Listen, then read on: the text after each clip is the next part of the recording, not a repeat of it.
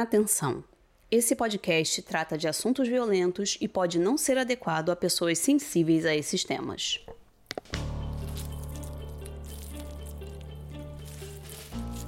Por quanto tempo é possível esconder assassinatos e levar a vida como se tudo estivesse normal? Para essa mulher que passou a maior parte da sua vida matando maridos e crianças, sempre de olho nos ganhos financeiros que teria com isso, a resposta é: por muitos anos. Isso porque, ao longo da vida, ela acumulou quatro maridos, doze filhos e alguns enteados. E quase todos acabaram mortos pela mão dela. Mas como isso aconteceu? É isso que vamos desvendar no episódio de hoje. Prepare-se, a carruagem sobrenatural vai te levar numa viagem até a Inglaterra do século XIX, onde você vai conhecer Mary Ann Cotton, a primeira serial killer da Inglaterra.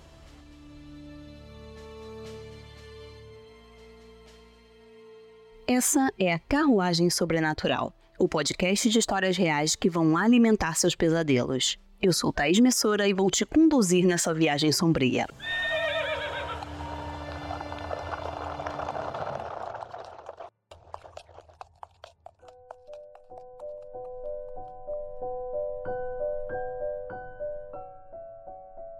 Vocês já repararam que esse podcast aborda bastante o tema de mulheres assassinas? Pois é, eu tenho um interesse especial por essas mulheres que subvertem o que é esperado delas e, em vez de serem figuras doces e bondosas que levam uma vida devotada ao lar, se tornam criaturas malévolas, capazes de tudo para atingir seus objetivos. E essa é a história da Marianne Cotton, uma figura que viveu e tirou muitas vidas no século XIX. Bom, mas para poder contar a trajetória dessa assassina cruel, como sempre, vamos começar do início. O nome de batismo dela era Mary Ann Robson e ela nasceu em 1832, sendo filha de pais adolescentes e muito pobres que se mudavam constantemente para que o pai da Mary Ann encontrasse trabalho.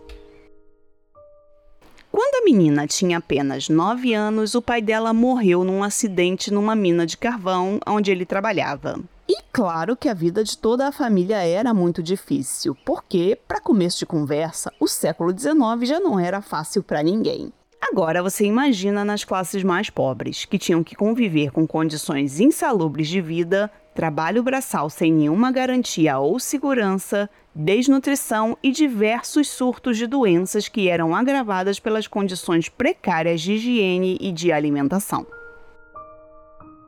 Pois é, ainda com tudo isso, a Marianne dizia que a sua infância tinha sido a época mais feliz da sua vida. Com a morte do pai, a Marianne precisou começar a trabalhar ainda muito nova para ajudar no sustento da família. E daí ela trabalhou em diversas atividades diferentes quando ainda era adolescente. É, ela foi professora numa escola dominical, costureira e também trabalhou como criada na casa de uma família de classe média alta. E foi nessa época em que ela trabalhava nessa casa que ela teve contato pela primeira vez com o conforto que o dinheiro podia proporcionar. E foi então que ela decidiu. Ela ia ter uma vida assim para ela.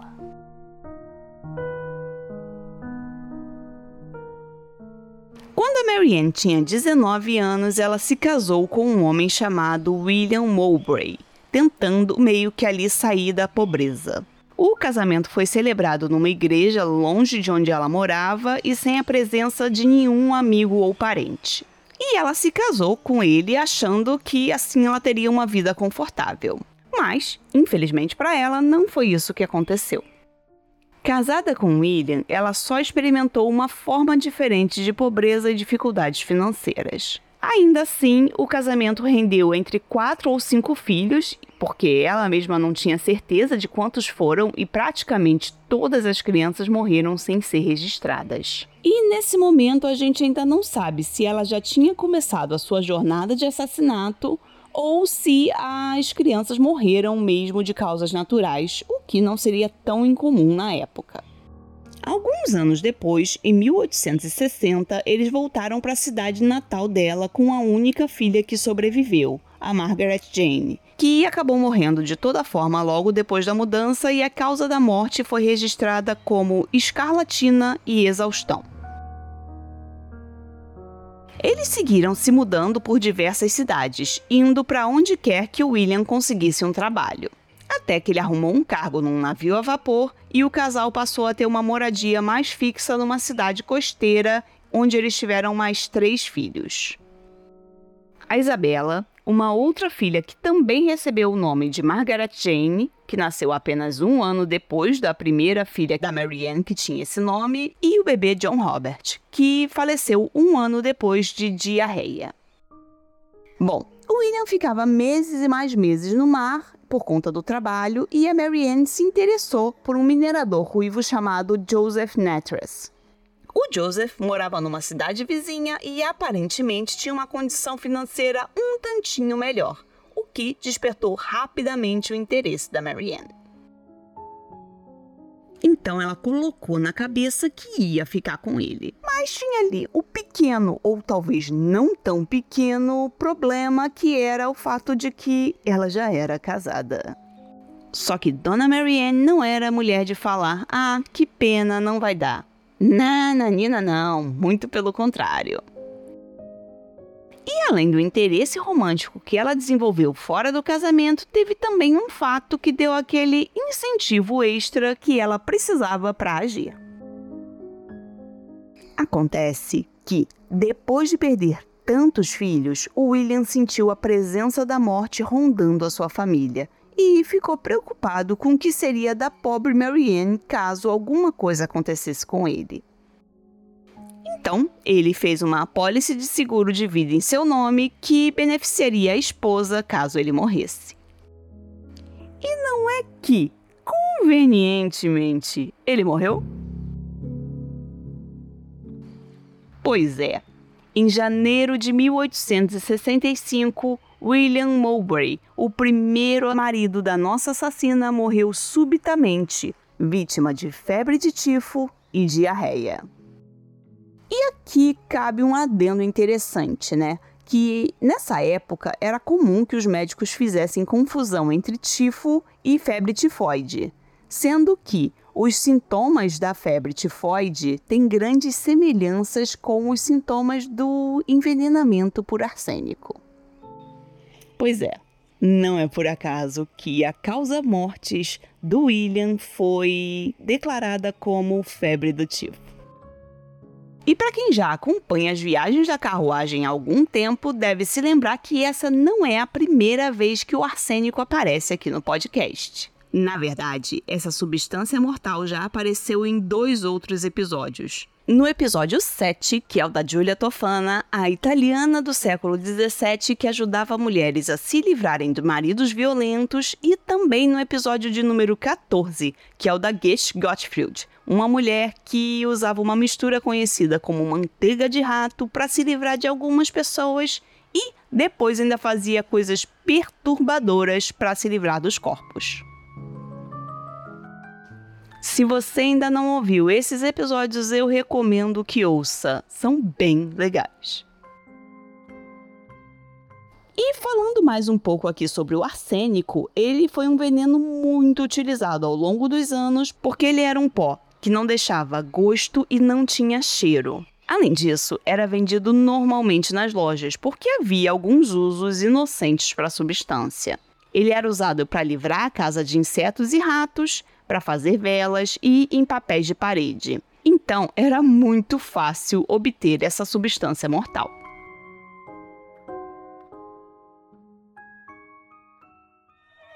Oi? Quê? Hã? Ah, não, não, pode deixar. Falo, falo sim. Gente, desculpa, mas os cavalos pediram para avisar que se vocês gostam de histórias sombrias e cheias de mistério, deviam conhecer os meus livros. E por que não começar com Rastros da Loucura, o meu último lançamento? Nesse livro você vai conhecer a Alice, uma universitária com um passado traumático que começa a ser assombrada por pesadelos terríveis toda vez que ela dorme. E tudo vai ficando muito pior quando os pesadelos cruzam a barreira da realidade e ela precisa buscar respostas no seu passado antes que seja tarde demais. O livro está disponível em formato de e-book na Amazon e agora tem uma novidade para você que é assim como eu que adora ter um livro físico. Bom, você já pode comprar o livro físico direto comigo. É só me mandar uma DM no Instagram da Carruagem ou no meu perfil pessoal, que é o arroba. Aí é só falar lá comigo que eu mando o livro com frete grátis para todo o Brasil, autografado e com brindes especiais. E depois desse momento merchan, vamos seguir com a nossa viagem.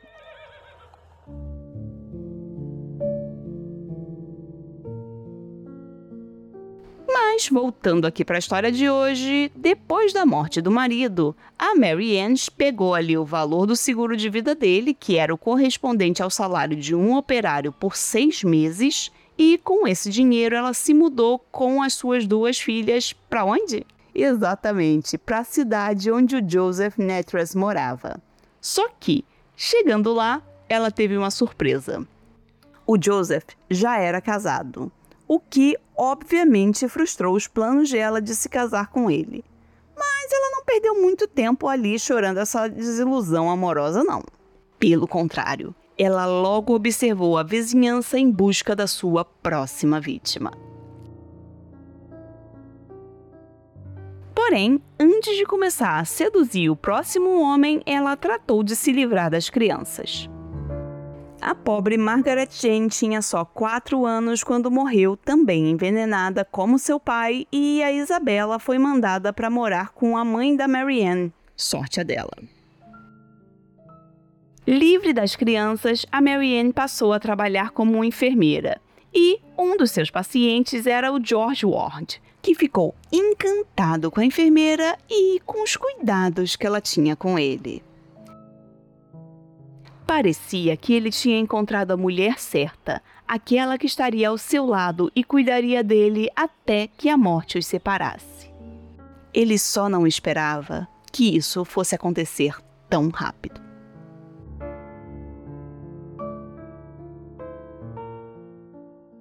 Pois bem, eles se casaram em uma cerimônia que mais uma vez não teve a presença de amigos nem de familiares, só os pombinhos apaixonados mesmo.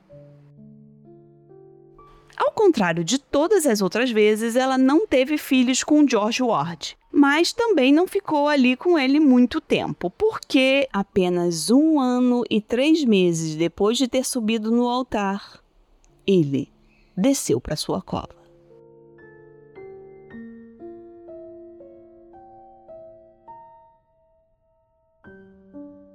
O atestado de óbito do George Ward seria cólera e febre tifoide, mas todos nós sabemos que não foi bem uma doença o que aconteceu com ele. Em 1867, a Marianne encontra no jornal o anúncio da vaga que parecia perfeita para ela. Homem viúvo precisa de doméstica dedicada, que seja boa em cuidar da casa e de cinco crianças. Esse homem era James Robinson. Ele era rico e sua esposa tinha morrido há pouco tempo. Entre os seus cinco filhos, o caçula estava um pouco doente e o James sentia que precisava desesperadamente de ajuda.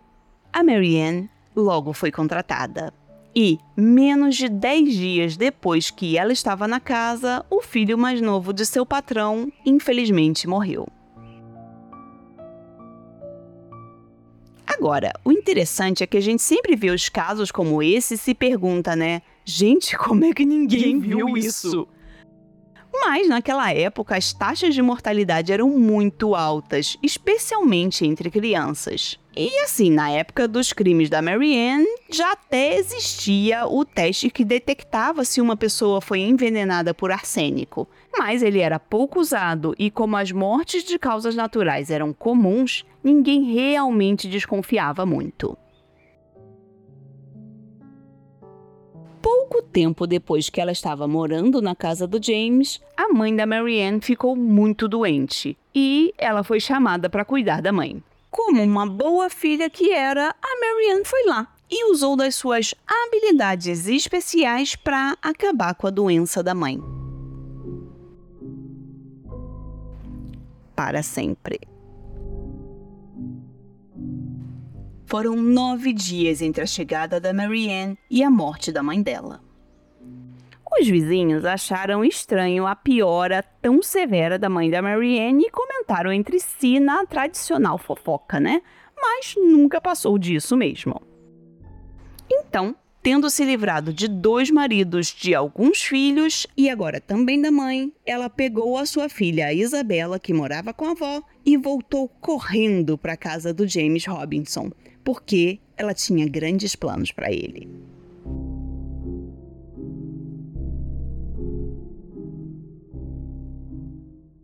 O mês de abril de 1867 foi agitado na casa do James. Três crianças morreram no espaço de dez dias entre si. O filho do James, de seis anos, e a outra filha dele, que tinha oito anos, também foram vítimas do que todos achavam ser doenças. A, entre aspas, febre gástrica também levou a pobre Isabela, que teve um pouco mais de sorte, né, por ter sido mandada para casa da avó e chegou a viver até os nove anos, sendo a criança mais velha entre todos os filhos que a Marianne teve. James Robinson se casou com a assassina dos seus filhos em agosto daquele ano.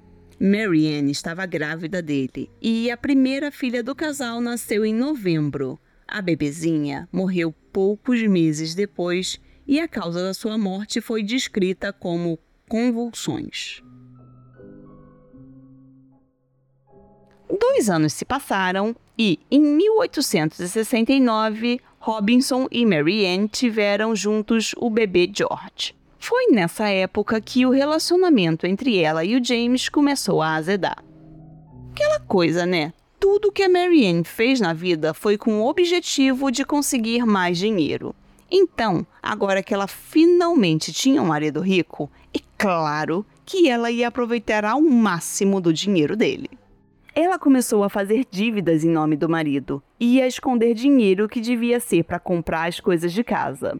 E ela chegou ao ponto de oferecer seu próprio filho como garantia de pagamento para umas compras que ela fez numa loja de roupas.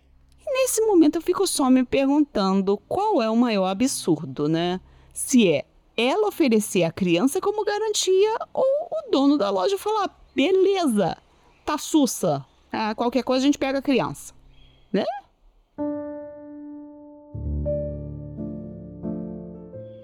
Enfim, depois da maior briga que os dois tiveram por causa desse lance da loja de roupas, a Marianne fugiu de casa levando o bebê com ela. O James fechou toda a casa na ausência dela e foi morar com a irmã dele. Depois de uns meses fora, a Marianne voltou para a cidade com o bebê George como se nada tivesse acontecido e deixou o bebê na casa de um conhecido dizendo que precisava resolver uma coisa e já voltava para buscar ele. É, conhecendo os dons maternais da Marianne, vocês já sabem que ela nunca apareceu de volta, né? O bebê acabou sendo entregue para o pai dele, o James. E eu tenho que dizer que esses dois gastaram toda a sorte da vida, né? Porque escaparam vivos depois de conviverem com a Marianne. Mais uma vez livre de marido e de filhos, a Marianne seguiu a vida. Ela estava com 37 anos e começou a trocar cartas com uma antiga amiga da época em que era jovem. Essa amiga era Margaret Cotton. A Margaret contou para sua amiga sobre a situação difícil do seu irmão, o Frederick, que tinha ficado viúvo, tinha dois filhos para criar e que precisava desesperadamente de uma governanta que o ajudasse a administrar a casa e a cuidar das crianças. A Marianne logo pensou: hum, o tipo de homem que eu gosto. A coitada da Margaret agiu ali na maior das boas intenções, né? Tentando ajudar o irmão, mas ela não sabia que estava convidando a morte para o seio da sua família.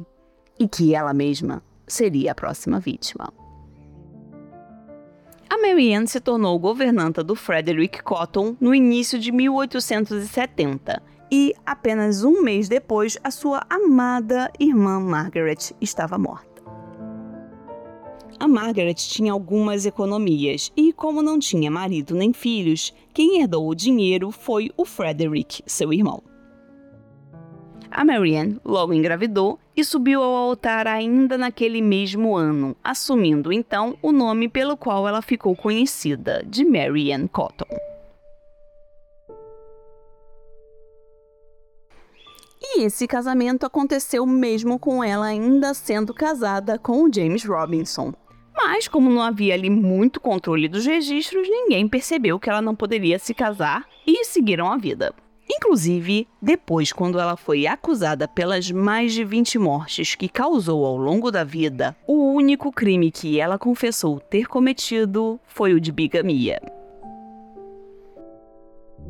Pouco tempo depois do casamento, ela fez um seguro de vida para os filhos do Frederick, porque, como ele estava longe de ser rico, a Marianne tinha que encontrar um jeito de conseguir dinheiro no seu quarto casamento. Em 1871, o casal e os filhos se mudaram para West Auckland, que era onde o Frederick tinha conseguido trabalho como ajudante em uma mina de carvão. O que ele não sabia era que essa mudança foi perfeita para Marianne, porque eles foram morar justamente na mesma rua do antigo crush dela. Vocês lembram lá no início quando ela matou o primeiro marido para ficar com um certo ruivo? Pois é. Depois de tantos anos, o Joseph Netras estava de volta na vida dela, mas agora tinha um bônus. Ele não era mais casado. Então, a Marianne percebeu que era a sua chance de ficar finalmente com aquele homem que ela desejou há tantos anos atrás. Sei lá, gente, o ruivo devia ter um borogodó especial ali. Então, tudo parecia perfeito para nossa envenenadora em série. Ela só precisava se livrar do atual marido, do filho e dos enteados para então poder viver o seu grande amor. E matar pessoas não era um problema para ela. Pelo contrário, ela gostava da sensação de poder que ela tinha quando liquidava com a vida de uma pessoa. Além do mais, com as altas taxas de mortalidade infantil da época, ninguém nunca havia desconfiado dela. Pois é, o sucesso em tantos crimes fez com que a confiança da Marianne aumentasse. Mas com isso, ela também foi se tornando imprudente.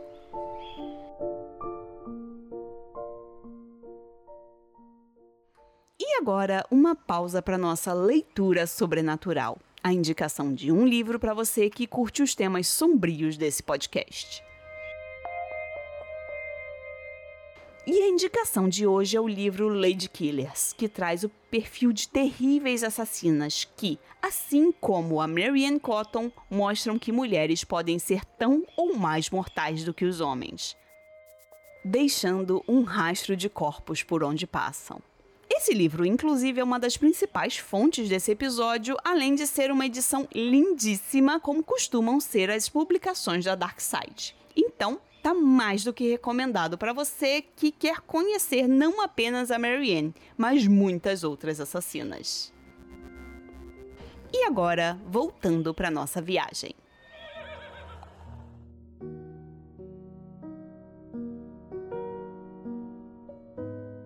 O marido dela, Frederick Cotton, logo morreu. E o Joseph Netras logo foi morar com ela e com as crianças. Para quem perguntava, eles diziam que, depois da morte do marido, a Marianne precisava de renda e que o Joseph estava alugando um dos quartos na casa dela. Tá, daí agora que ela estava com um homem que ela sempre quis se casar, a gente acha que ela vai sossegar e dar fim à sua carreira de crime, certo? Errado. Acontece que ela até que queria um amor, mas tinha uma coisa muito mais interessante que fazia os seus olhinhos brilharem: dinheiro. Então, quando ela conheceu outro homem com uma situação financeira bem melhor do que a do Joseph, a Marianne se deu conta de que o ruivo podia até ter seu charme especial, mas isso não era o suficiente para ela. Esse novo homem que entrou no seu radar era um cobrador de impostos conhecido como Quick Manning. Ele estava com varíola quando conheceu a Marianne, porque ela fazia ali uns bicos ainda como enfermeira de vez em quando. E ele ficou encantado com aquela mulher e no quanto ela era dedicada para ele. Mas a Marianne percebeu que, para conquistar definitivamente o coração do seu novo pretendente, ela tinha que se livrar das crianças. Paralelamente a isso, o povo da cidade começou a antipatizar com a Marianne, porque ela já tinha colocado o Joseph para morar com ela logo após a morte do seu marido, o que levantou suspeitas.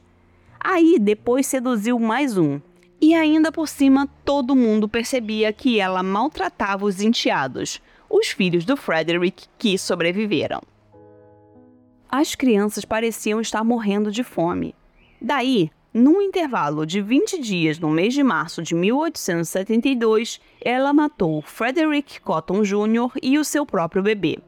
O próximo passo, claro, era se livrar do, entre aspas, inquilino que ela tinha em casa. Então ela começou o lento processo do envenenamento do Joseph.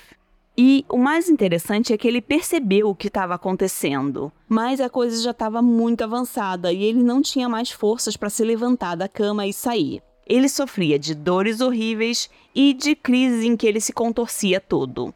Uma vez, uma vizinha entrou na casa para ajudar e o Joseph conseguiu ter forças para dizer: Não é febre o que eu tenho.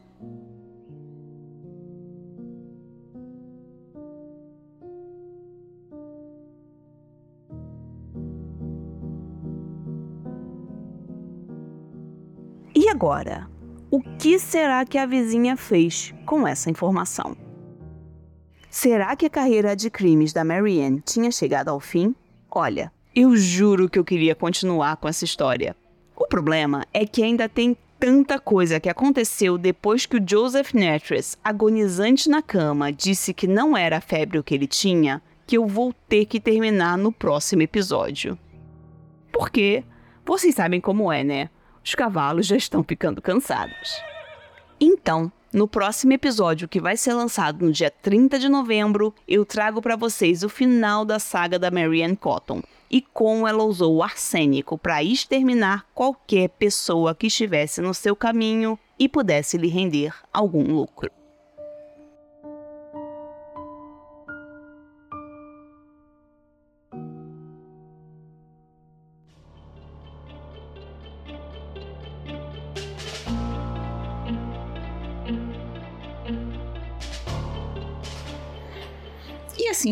Nossa viagem de hoje. Cuidado com o degrau ao desembarcar e lembre-se de avaliar o podcast e nos seguir nas redes sociais. Se você gosta do podcast, compartilhe com seus amigos. Estamos sempre procurando por novos passageiros para assombrar. E não se preocupe, a carruagem sobrenatural é grande e tem espaço para todo mundo.